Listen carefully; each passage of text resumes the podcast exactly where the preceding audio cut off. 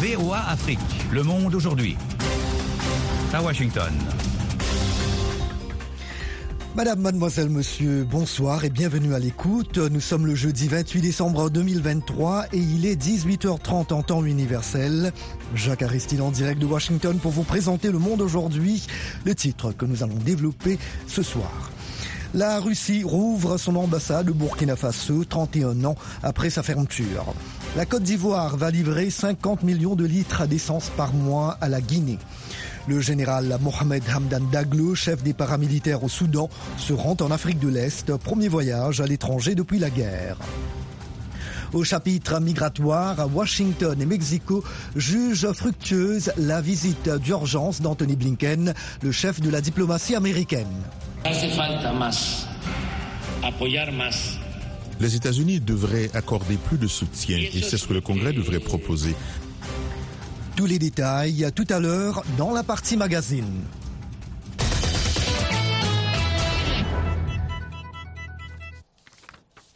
La Russie a rouvert son ambassade au Burkina Faso aujourd'hui, qu'elle avait fermée en 1992, poursuivant un rapprochement avec ce pays qui cherche à diversifier ses partenaires depuis sa rupture avec la France. Le point avec John Lyndon.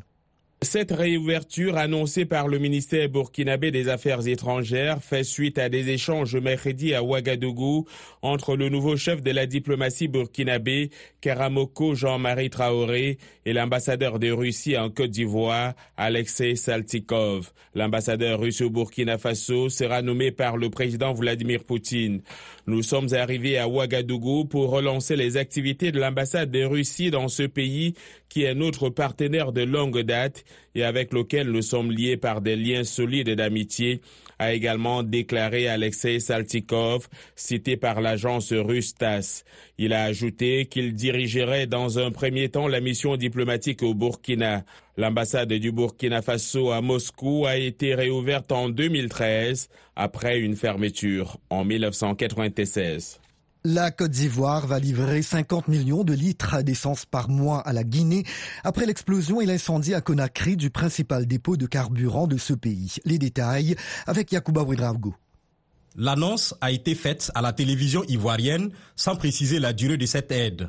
Le ministre guinéen de l'économie, Moussa Sissé, s'est entretenu hier à Abidjan avec le ministre ivoirien du pétrole, Mamadou Sangafoua Koulibaly. Samedi, le gouvernement guinéen a annoncé la reprise de la distribution d'essence en la rationnant 25 litres par véhicule, 5 litres par moto et tricycle, avec l'interdiction de servir des bidons. La population était privée d'essence sur l'ensemble du territoire depuis l'explosion et l'incendie qui a entraîné la paralysie d'une grande partie de l'économie. La semaine dernière, des manifestations dans plusieurs localités ont parfois tourné à l'affrontement entre des groupes de jeunes réclamant de l'essence et les forces de sécurité. Le gouvernement a annoncé hier que l'incendie est complètement éteint. L'incendie du dépôt de carburant a fait 24 morts et 454 blessés et plus de 11 000 personnes ont été directement affectées. Au Tchad, la Cour suprême a définitivement validé ce jeudi les résultats du référendum pour une nouvelle constitution qui doit ouvrir la voie à des élections à la fin de l'année prochaine. La Cour suprême a rejeté le recours du bloc fédéral, une coalition de l'opposition qui avait demandé l'annulation des résultats en raison de plusieurs irrégularités dans le déroulement du vote. La mission d'observation électorale des églises catholiques et protestantes de la République démocratique du Congo, dont les avis sont très attendus, a dit ce jeudi avoir constaté de nombreux cas d'irrégularité lors des scrutins de la semaine dernière dans le pays. La mission, qui a mené un comptage parallèle des voix, constate que pour la présidentielle, un candidat s'est largement démarqué des autres, avec plus de la moitié des suffrages à lui seul, a déclaré devant la presse Monseigneur Donat Donatien secrétaire général de la conférence épiscopale nationale du Congo, c'est la SENCO, sans nommer le candidat en question. Cependant, elle a documenté de nombreux cas d'irrégularité susceptibles d'affecter l'intégrité des résultats de différents scrutins en certains endroits, a-t-il poursuivi, lisant les conclusions d'un rapport préliminaire de la mission. Des candidats à la présidentielle ont parlé d'irrégularité et de fraude à grande échelle également. La commission électorale de la RDC nie euh, ces accusations. La publication de résultats partiels donnant une large avance au chef de l'État sortant, Félix Tshisekedi, euh, se poursuit. Le général Mohamed Hamdan Daglo, le chef des paramilitaires en guerre contre l'armée au Soudan, est arrivé en Éthiopie aujourd'hui, au lendemain d'une visite en Ouganda. Il s'agit de ses premiers voyages officiels à l'étranger depuis le début du conflit. Les précisions avec Nanit Talani. Le premier ministre éthiopien Abiy Ahmed a déclaré avoir reçu M. Daglo et sa délégation pour une discussion sur la garantie de la paix et de la stabilité au Soudan en publiant des photos des deux hommes assis autour d'une table. Nous avons discuté de la nécessité de mettre rapidement fin à cette guerre et de la meilleure façon de soulager les difficultés du peuple soudanais, a déclaré Mohamed Hamdam Daglo, alias Emeti.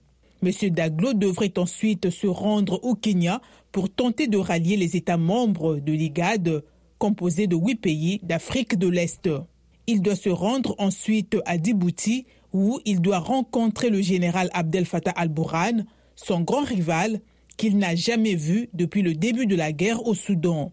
M. Daglo a été reçu hier par le président ougandais Yoweri Museveni. Il dit avoir présenté sa vision d'engager des négociations, de cesser les hostilités et de reconstruire l'État soudanais sur des fondations nouvelles et justes. De précédentes tentatives de médiation n'ont abouti qu'à des trêves qui n'ont jamais été respectées. Également, dans l'actualité africaine, en Zambie, le gouvernement fait état du renforcement de la campagne sanitaire de lutte contre le choléra, une maladie qui a déjà fait succomber près d'une centaine de personnes cette année dans le pays. Sylvia Masebo, la ministre zambienne de la Santé, a appelé aujourd'hui à des mesures d'hygiène plus drastiques au sein des foyers et son collègue chargé de l'eau, Mike Mposha, a déclaré que du chlore serait plus largement distribué pour désinfecter les eaux contaminées dans les régions les plus touché par le choléra. VOA Afrique, à Washington, vous êtes à l'écoute du monde aujourd'hui. L'armée israélienne a de nouveau bombardé ce jeudi la bande de Gaza. La faim et le désespoir s'aggravent d'après l'ONU après plus de deux mois et demi de guerre dans le territoire palestinien. Davantage avec Alexandrine Rologno. L'armée israélienne dit poursuivre jeudi ses opérations à Khan Younes, qu'elle considère comme un important bastion du Hamas et dans les camps de réfugiés du centre du territoire, qui abrite aussi de nombreux déplacés. Le ministère de la Santé du Hamas a annoncé que 210 personnes, dont des familles entières, avaient été tuées en 24 heures par des frappes israéliennes. La population de Gaza est en grand danger, a averti hier l'Organisation mondiale de la santé Selon l'OMS, la faim et le désespoir s'aggravent dans le territoire, soumis à un siège total depuis le 9 octobre. L'aide humanitaire dont l'entrée à Gaza est contrôlée par Israël n'arrive qu'en quantité limitée. Une résolution adoptée le 22 décembre par le Conseil de sécurité de l'ONU exigeant l'acheminement d'aide immédiat et à grande échelle reste sans effet après une trêve d'une semaine fin novembre négociée par le Qatar avec l'appui des États-Unis et de l'Égypte. Les efforts pour parvenir à une nouvelle pause dans les combats sont restés vains. Des frappes russes ont fait trois morts et neuf blessés ce jeudi dans deux villages de la région de Zaporizhia en Ukraine, d'après les autorités locales qui ajoutent que cinq civils ont également été blessés. Le Mexique et les États-Unis sont d'avis que le voyage d'urgence hier à Mexico du chef de la diplomatie américaine Anthony Blinken a permis des avancées pour gérer la crise migratoire au moment où les deux pays s'apprêtent à entrer dans une année électorale. Le Mexique et les États-Unis réaffirment leurs engagements partagés quant à une migration ordonnée, humanitaire et régulière, a indiqué un communiqué du ministère mexicain des Relations extérieures ce jeudi au lendemain de la rencontre. Les deux délégations sont tombées d'accord pour se réunir de nouveau à Washington en janvier 2024, ajoute le communiqué au lendemain de ce rare déplacement de M. Blinken à l'étranger pendant les fêtes. Et toujours ici même aux États-Unis, la candidate à la présidentielle Nikki Haley nouvelle coqueluche de la droite américaine, est sous le feu des critiques pour avoir refusé de mentionner l'esclavage. Lors d'une question sur les causes de la guerre de sécession, Nikki Haley s'est mise dans un énorme pétrin qu'elle a elle-même provoqué, a dit un porte-parole de l'équipe de campagne de Ron DeSantis, un de ses rivaux aux primaires républicaines, auquel participe également l'ancien président américain Donald Trump. Nikki Haley a tenté de rétro-pédaler ce matin, bien sûr que la guerre de sécession était liée à l'esclavage. Nous le savons tous, a-t-elle déclaré à une radio locale. Voilà pour le journal. Sans plus tarder, un condensé des nouvelles économiques, il est l'heure de la Minute Éco avec Nanit Talami. Le Togo diminue presque de moitié la taxe sur les frais des opérations de transfert d'argent réalisées via la téléphonie mobile en introduisant une taxe unique qui sera la seule applicable aux transactions de mobile money à partir du 1er janvier 2024, ce qui met fin à l'application de la TVA qui était en partie en vigueur sur les transactions financières électroniques. C'est ce qui ressort de la loi des finances 2024 que le Parlement togolais vient d'adopter. La Banque mondiale a appuyé un financement de 80 millions de dollars pour appuyer des politiques de développement en faveur du Congo-Brazzaville. Ces fonds serviront à soutenir les efforts de réforme entrepris par les autorités pour renforcer la mobilisation des recettes et la gestion des finances publiques et créer des conditions plus propices à une croissance inclusive et durable. Le but est d'améliorer la situation budgétaire et la gouvernance du pays tout en diversifiant l'économie. Pour terminer, la société minière multinationale britannique anglo-américaine se prépare à geler ses dépenses de croissance et à étendre les suppressions d'emplois en Afrique du Sud, ouvrant la voie à la fermeture de certaines mines de platine à coût élevé, selon des sources proches du dossier.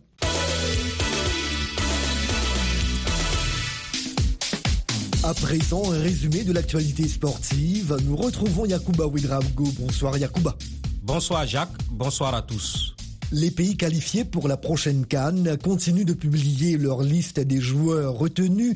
Pour le Cameroun, Choupo-Moting est le grand absent de la liste de Rigobert Song. Oui, l'attaquant du Bayern Munich n'a pas été appelé par le sélectionneur camerounais dans la liste des 27 joueurs retenus pour la Cannes prévue du 13 janvier au 11 février 2024 en Côte d'Ivoire. Nous le savons tous, c'est un joueur important, mais il faut faire des choix, à expliquer Rigobert Song au sujet du Bavarois. Par contre, on y retrouve, entre autres, André Onana, les attaquants cadres Karl Toko Ekambi et Vincent Aboubaka, deux joueurs locaux, Lionel Ateba du Dynamo de Douala et Wilfried Nathan de Victoria United de Limbé sont sur la liste.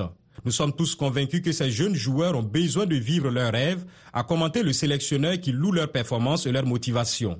Le Cameroun est dans le groupe C où figurent le Sénégal, la Guinée et la Gambie. Au Maroc, le coach Walid Regragui a également publié sa liste et espère briser la malédiction et ramener la coupe dans son pays.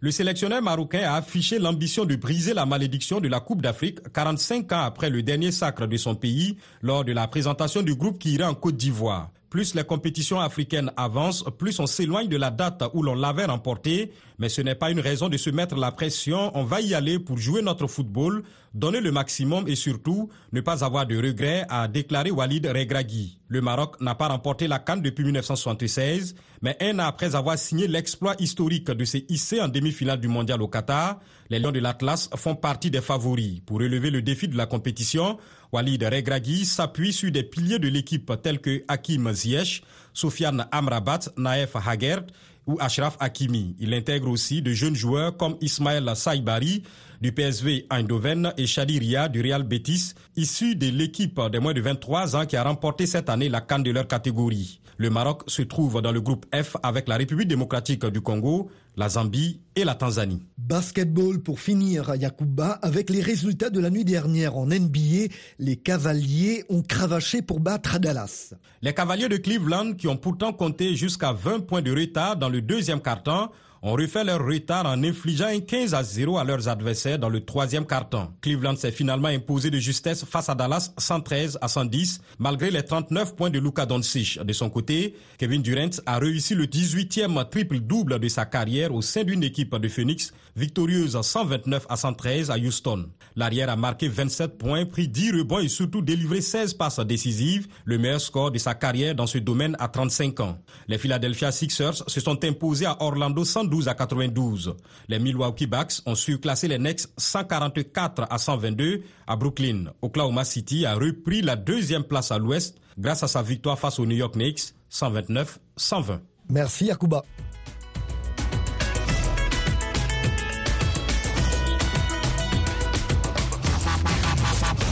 Le Monde aujourd'hui, VOA Afrique.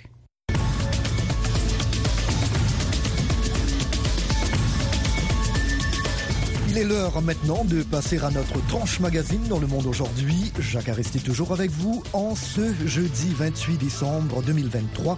Merci de votre fidélité à VOA Afrique. Retour au Burkina Faso où la Russie a rouvert à son ambassade aujourd'hui. La représentation diplomatique était fermée pendant 31 ans.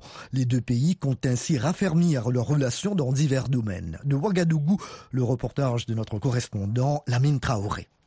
L'ambassade de la Russie au Burkina Faso est désormais fonctionnelle. Un moment historique. L'enclave diplomatique a été fermée en 1992.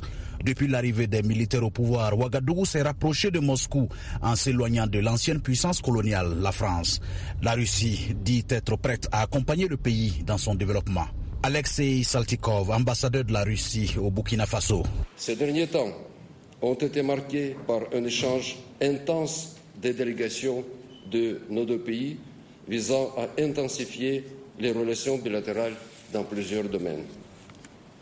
Nous sommes déterminés à élargir la coopération dans le domaine commercial et économique et nous espérons que les partenaires burkinabés élargiront progressivement la gamme des produits achetés en Russie, notamment des machines agricoles et des engrais minéraux, ainsi que des équipements pour l'industrie minière la Russie continuera à fournir une assistance au Burkina Faso pour la formation des spécialistes et des cadres nationaux, civils et militaires. Un nouveau pas dans les relations entre le Burkina et la Russie vient d'être franchi selon Karamoko Jean-Marie Traoré, ministre des Affaires étrangères du Burkina.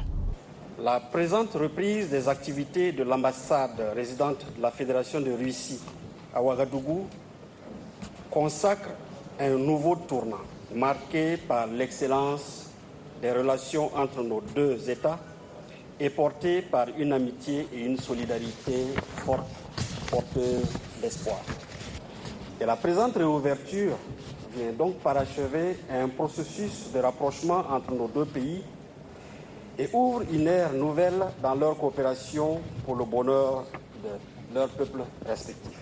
Je demeure convaincu que la proximité à tout point de vue entre les deux États qu'engendre cette réouverture permettra d'offrir plus d'opportunités aux différents acteurs, tant économiques que politiques, La Russie dit être prête à fournir de l'assistance éventuelle au Burkina Faso et à construire des relations égales et mutuellement bénéfiques à long terme. Le pays a annoncé ce jeudi l'arrivée de 25 000 tonnes de blé à titre d'aide humanitaire d'urgence. La Russie restera un fournisseur fiable des produits agricoles et continuera à s'ouvrir aux États qui en feront la demande, a précisé son ambassadeur. Lamine Traoré, Ouagadougou, VO Afrique. Vous êtes bien sur VOA Afrique, 24 heures sur 24 au Burkina Faso, à Ouagadougou sur le 102.4 FM. En République démocratique du Congo, l'Association des correspondants de la presse internationale dénonce des actes de stigmatisation et d'agression physique visant ses membres des actes perpétrés, selon elle, par des groupes de militants proches du parti au pouvoir. Les journalistes membres de cette association ont rencontré aujourd'hui à Kinshasa le ministre de la Communication et porte-parole du gouvernement pour demander davantage de sécurité dans leur travail. Eric Kamanirakiza a joint la journaliste Martha Bouswandole, basée dans la capitale congolaise. Nous lui avons exprimé nos inquiétudes par rapport à cette situation, par rapport à la stigmatisation dont fait l'objet euh, des journalistes de la presse euh, euh, étrangère dans le pays et plus particulièrement à Kinshasa. Et nous lui avons demandé de nous sécuriser et que nous devrions faire notre travail normalement, besoin de se sentir en sécurité et de dire que nous, comme journalistes, nous ne faisons que notre travail. Nous ne sommes pas euh, membres d'un parti politique, nous ne sommes pas euh, de pro-pouvoir ou pro-opposition, mais nous sommes juste des journalistes et que nous puissions avoir la possibilité de travailler normalement. Est-ce que les journalistes internationaux sont ciblés à, à cause d'un mouvement spontané? Est-ce que vous avez identifié des sources de, ces menaces euh, Nous ne savons pas s'il y a des gens derrière ces groupes, mais euh, une chose est vraie, que quand les journalistes de la presse internationale descendent sur le terrain avec ou les matériels ou les, noms des médias est mentionné, on sent ces menaces.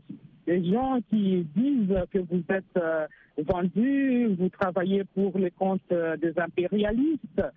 Euh, voilà, ça c'est ça c'est un fait et ça s'est dit que ce soit par certains officiels ou par des militants. Donc ça, ça s'est dit des médias étrangers, vous travaillez contre le pouvoir, vous n'aimez pas le pouvoir.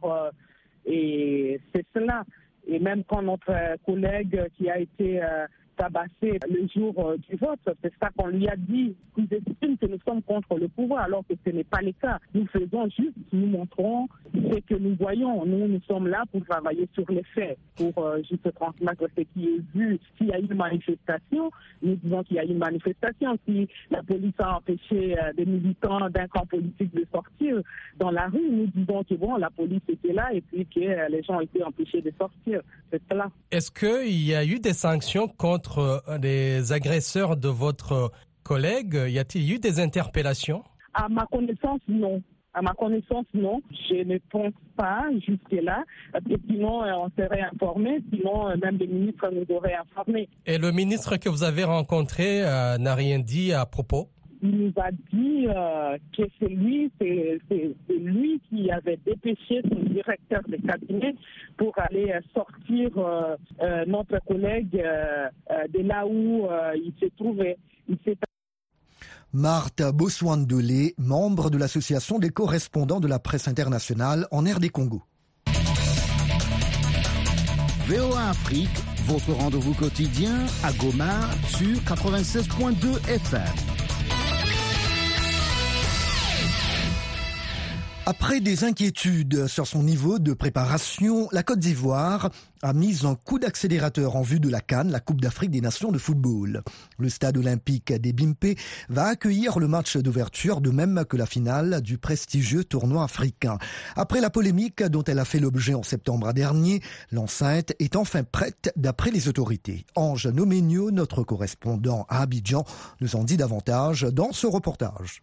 Le stade olympique Alassane Ouattara des BP a fait peau neuve depuis la polémique suite à l'inondation dont il a fait l'objet en septembre dernier.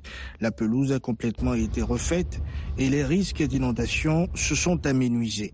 Ce chef-d'œuvre réalisé par la Chine est enfin prêt à accueillir le match d'ouverture et la finale de la Coupe d'Afrique des Nations. Herman Zamblé, chef de projet cérémonie du COCAN. On a dit qu'aujourd'hui, on a un stade euh, de 60 places, le stade de BMP. Vous savez tous comme moi qu'il y a eu tous ces travaux de, de mise en conformité avec la CAF. Donc aujourd'hui, on a un stade moderne qui nous permet de faire une euh, belle cérémonie à travers sa configuration. Nous, sur le plan technique, ce qu'on a vu au niveau de la lumière et automobile, tout sont, ce sont des éléments qu'il faut mettre euh, à notre avantage pour pouvoir offrir cette belle cérémonie. Les techniciens sont venus, ils ont vu, et donc euh, aujourd'hui, il faut dire que c'est un stade qui nous convient pour faire cette cérémonie. Le stade des Bimpe est inauguré le 3 octobre 2020 en présence du président ivoirien Alassane Ouattara, des membres du gouvernement et de l'ambassadeur de Chine en Côte d'Ivoire. Il a une capacité de 60 000 places et est construit par le Beijing Institute Architectural Design. Aujourd'hui, il faut le dire, les six stades de compétition ont reçu l'homologation de la CAF et cela euh, montre combien de fois l'État de Côte d'Ivoire s'est battu pour une mise à niveau de ces infrastructures-là afin d'offrir au monde entier euh, une belle CAF. En novembre 2021, le stade des Bimpe a dû fermer pour changer intégralement la pelouse qui posait des problèmes sérieux, notamment des risques de blessures pour les joueurs. Une fois résolu, s'en est suivi la polémique sur l'inondation. Certains analystes estiment que ces problèmes auraient pu être évités si le pays avait fait appel à l'expertise africaine. Akuto Akpedje Roland Konou, architecte urbaniste.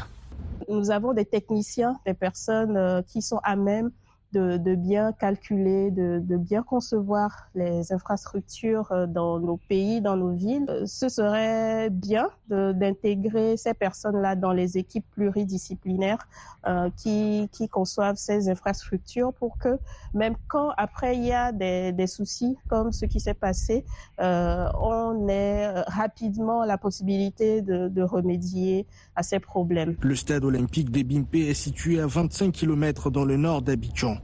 Fruit de la coopération sino-ivoirienne, ce stade est une enceinte polyvalente pouvant accueillir des compétitions de football, de rugby et d'athlétisme. Ange Bijounomeyan pour VOA Afrique Abidjan. Abidjan, Côte d'Ivoire, 99 FM, VOA Afrique, 24h sur 24. Le président mexicain Andrés Manuel López Obrador a fait état d'importants accords avec Washington sur la question migratoire. C'était hier au cours d'un voyage à Mexico du secrétaire d'État américain Anthony Blinken et de son collègue chargé de la sécurité nationale Alejandro Mayorkas. Le nombre record de traversées à la frontière sud des États-Unis a motivé cette visite. Au même moment, des milliers de migrants dans une caravane traverse le Mexique en direction du territoire américain. C'est un reportage de Veronica Villafanier et Javier Regar dans la capitale mexicaine avec le récit d'Abdouramanzia. Des milliers de migrants déterminés à se rendre aux États-Unis ont passé Noël sur les routes et sentiers en direction de la frontière entre les États-Unis et le Mexique. Originaires principalement d'Amérique centrale et d'Amérique du Sud, ils s'étaient rassemblés depuis des mois à Tapachula, une ville de l'État de Chiapas au sud-est du Mexique, près de la frontière avec le Guatemala. C'était le point de départ de la caravane vers le nord. Rosa Alegria vient du Salvador. Il y a des enfants et des femmes ici avec des ampoules aux pieds et déshydratés. C'est dur, c'est dur de réaliser le rêve américain. Ce que nous voulons, c'est que le gouvernement nous donne au moins la permission de traverser. Selon les autorités de l'État mexicain de Chiapas, environ 10 000 migrants, dont des enfants, se trouvent dans la caravane. Les migrants affirment qu'ils n'ont pas d'argent pour payer leur visa ou pour payer des passeurs. Alejandrina Corso est migrante originaire du Honduras. Je n'ai pas un seul centime et personne ne m'a donné un seul morceau de nourriture. Mais je suis déterminée. Je ne vais pas abandonner jusqu'à ce que j'arrive à la frontière. Luis Villagran, directeur du Centre pour la dignité humaine, s'est joint à la caravane des migrants. Nous demandons seulement ce qui est légal, la délivrance des documents nécessaires pour entrer légalement dans le pays. La caravane a entrepris son périple quelques jours avant une réunion entre une délégation américaine de haut niveau et le président mexicain. À l'issue de la réunion mercredi entre le président Manuel López Obrador et la délégation américaine conduite par le chef de la diplomatie américaine, Anthony Blinken, les deux parties parlent d'avancer sur la crise migratoire. Le président mexicain Manuel López Obrador plaide pour davantage d'aide américaine au développement en faveur des pays de la région. Les États-Unis devraient accorder plus de soutien et c'est ce que le Congrès devrait proposer, avec tout le respect que je lui dois, comme l'autorisation de ressources pour la coopération et le soutien aux populations pauvres d'Amérique latine et de la Caraïbe. En moyenne, quelques 10 000 migrants sont appréhendés chaque jour par les gardes frontières américains à la frontière avec le Mexique ce mois de décembre. Écoutez VOA Afrique désormais partout en Afrique. Retrouvez toutes vos émissions préférées sur la chaîne 555 de Canal ⁇ dans tous les pays francophones. Vous pouvez également nous suivre dans une trentaine d'autres pays africains, du Nigeria au Zimbabwe, en passant par le Ghana, le Kenya, la Tanzanie et la Zambie.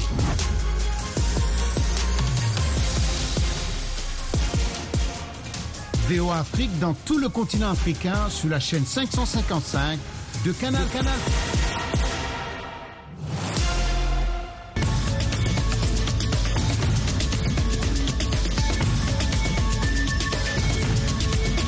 Voilà, le monde aujourd'hui prend fin ici. La mise en onde a été assurée par Joselle Morissin. L'actualité se poursuit sur nos ondes et sur voafrique.com.